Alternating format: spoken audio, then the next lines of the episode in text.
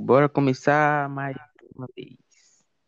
A Revolta da Chibata foi um motim organizado pelos soldados da Marinha Brasileira de 22 a 27 de novembro de 2010, pela insatisfação dos marinheiros com o castigo físico.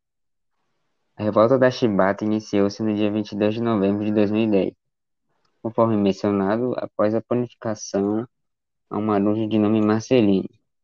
Os marujos rebelaram-se e tomaram o controle de quatro embarcações da Marinha Brasileira: Minas Gerais, São Paulo, Bahia e Deodoro. Os marujos revoltosos exigiam do governo o fim dos castigos físicos. Caso contrário, a capital seria bombardeada. A liderança desse motim foi realizada por João Cândido e Almirante Negro.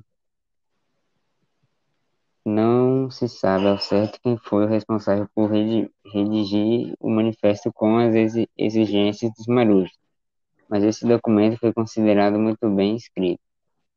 Os historiadores apontam que provavelmente ele foi elaborado por Adalberto Ferreira Ribas, pressionado tanto pelas ameaças do, dos marujos quanto dos políticos.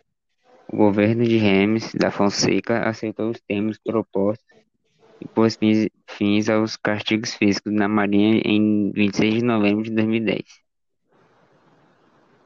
Posso falar minha parte? Vai.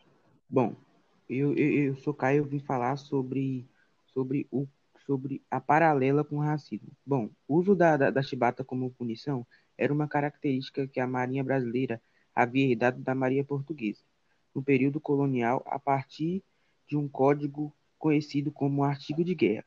Essa forma, é, essa forma de, de punição era dedicada somente aos, aos postos mais baratos, mais baixos da marinha ocupados, em geral por negros e mestiços. Essa insatisfação dos marujos, dos mar, marujos castigados fisicamente e com rigor da marinha era, e como o rigor da marinha era, era crescente, os relatos contam que pouco antes da revolta, da, da, da revolta, durante uma viagem aproximadamente da costa chilena, os marujos haviam, a, a, haviam intensif, intensificado o marujo.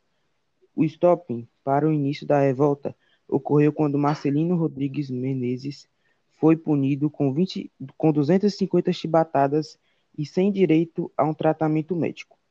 É importante, é importante ressaltar que essa revolta não foi somente por uma insatisfação dos marujos com, com a punição das chibatadas, mas sim pela desigualdade social e racial dos marujos. Muito obrigado. Obrigado. Até próximo trabalho.